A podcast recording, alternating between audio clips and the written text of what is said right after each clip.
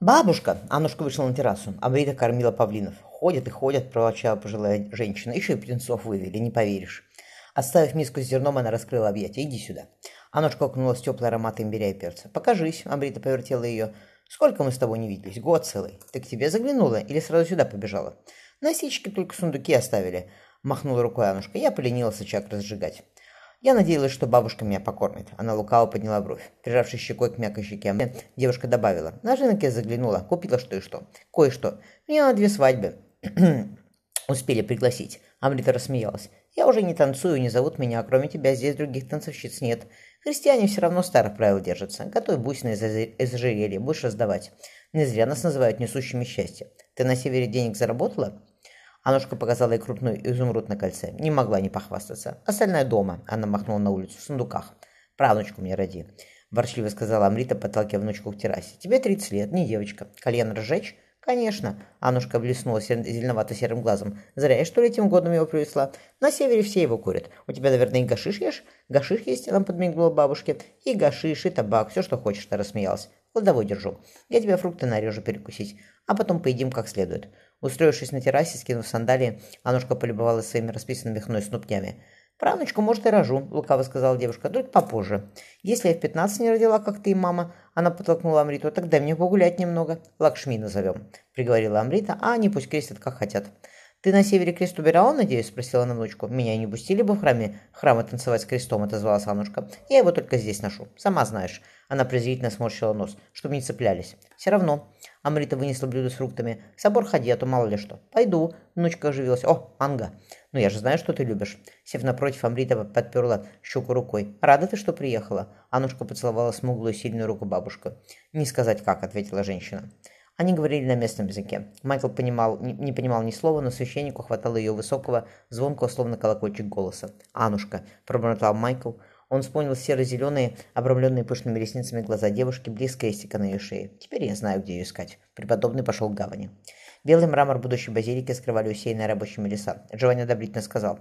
«Его святейшество останется доволен. Собор его построили. А теперь Тело отца Франциска Ксаверия упокоится в новой церкви. Люди смогут помолиться у гроба святого. Он был великий человек. Скоро мы начнем процесс канонизации. Джованни перекрестился. «Да», — ответил глава Святой Инквизиции Гуа. «Говорят, только апостол Павел обратил в христианство больше язычников.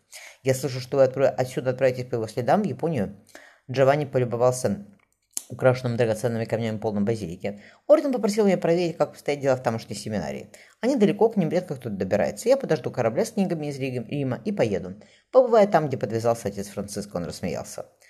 Осеннее солнце заполняло сиянием вздымающиеся в небо лазуревое небо стены. Джованни скрыл мимолетную улыбку. Корабля я вряд ли дождусь. За папертью собора виднелась лазоревая полоска моря. На узких городских улицах царила полуденная толкотня. «Я хотел вас поблагодарить за ящик для доносов», — заметил инквизитор. «Город у нас небольшой, все друг друга знают. Люди часто не доносят на соседей или родственников, а так им удобней». «Разумеется», — отозвался Джованни, едва не добавив. «Еще очень удобно запас... иметь запасной ключ к ящику. Меньше невинных людей пострадает».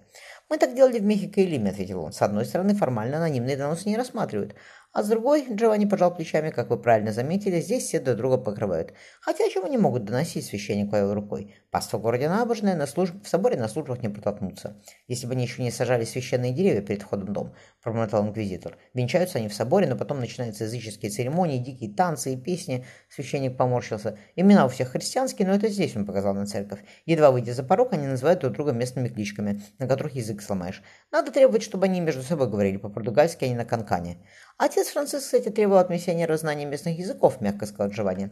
Он писал ученику, отцу Гаспару, который уезжал в Армуз. Джованни по памяти процитировал. «Если ты хочешь, чтобы работа твоя принесла плоды для тебя и ближних, если хочешь достичь утешения, то иди к грешникам и говори с ними на их языке. Они живые книги, по которым ты должен учиться». Священник добавил. «Будущий святой покровитель Азии нам завещал увещевать, а не жечь, отец Фернандо. Пойдемте, к исповедальным выстроилась очередь. Неудобно заставлять людей ждать. Правда, что вы вас хотели выбрать генералом ордена?» – внезапно спросил отец Фернандо. Джованни поднял бровь. «Мой друг, отец Клаудио, прекрасный пастырь.